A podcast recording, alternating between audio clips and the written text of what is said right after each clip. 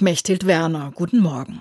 Die BASF hat Ludwigshafen bekannt und reich gemacht. Zumindest einige, wie den Gründer Friedrich Engelhorn und seinen Nachfahren. Etwa Marlene Engelhorn. Mit nur 31 Jahren hat sie von ihrer Großmutter Traudel ein Vermögen geerbt. Aber sie wird den Großteil der Millionen nicht annehmen.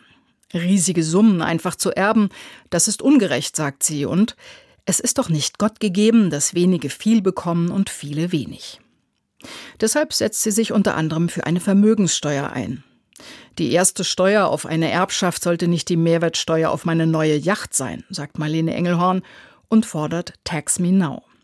Jetzt sofort ist es an der Zeit, Superreiche anders zu besteuern. Das sagt sie etwa auf dem Weltwirtschaftsforum in Davos, wo sich jedes Jahr wieder zeigt, extreme Armut und extremer Reichtum nehmen zu. Ein Prozent der Weltbevölkerung besitzt die Hälfte des weltweiten Vermögens, das meist weitervererbt wird. Marlene Engelhorn will gerechter teilen und tut etwas bisher Einmaliges. In Österreich, wo sie lebt, verteilt sie 90 Prozent ihres Vermögens, etwa 25 Millionen Euro an zufällig ausgewählte Bürgerinnen und Bürger.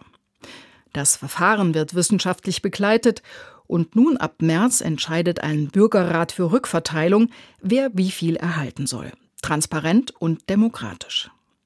Ich will nicht selbst entscheiden, was mit dem Geld passiert, sagt die BASF-Erbin. Denn, so ihre Begründung, das wäre dann wie immer. Wer das Geld hat, hat die Macht. Das will sie ändern und hofft, andere tun es ihr nach. Es ist doch nicht Gott gegeben, dass wenige viel bekommen und viele wenig, meint sie. Gott wird ihr kräftig zunicken und ich ebenso. Mechthild Werner Speyer, Evangelische Kirche.